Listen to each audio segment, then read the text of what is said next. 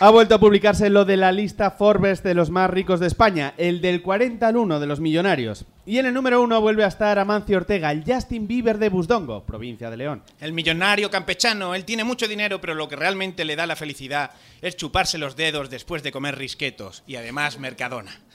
Como Forbes también publica periódicamente la lista de los personajes de ficción más ricos, hemos podido comparar y ver que Amancio Ortega tiene más dinero que el tío Gilito. También es más rico que grandes villanos como el dragón Smaug, el señor Barnes o Donald Trump. Su fortuna es el equivalente al Producto Interior Bruto de Azerbaiyán. Pensadlo, si lo comprase 12 puntos más para, en Eurovisión para España. Más los de Cataluña 24.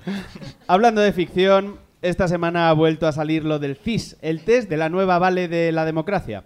El barómetro da ganador al Partido Popular, de segunda fuerza al PSOE, el PP de los Progres, y en tercera posición Ciudadanos, el PP de los del PSOE y el PSOE de los del PP.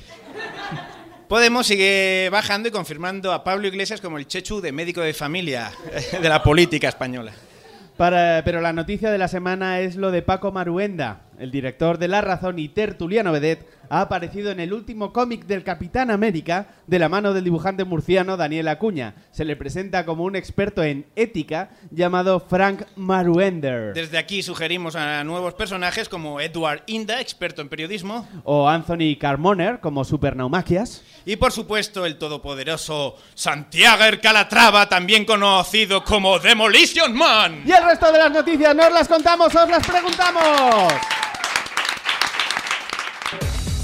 Lo de las noticias. Todos los viernes en la Beat Station de Madrid y cada domingo en www.lodelasnoticias.com.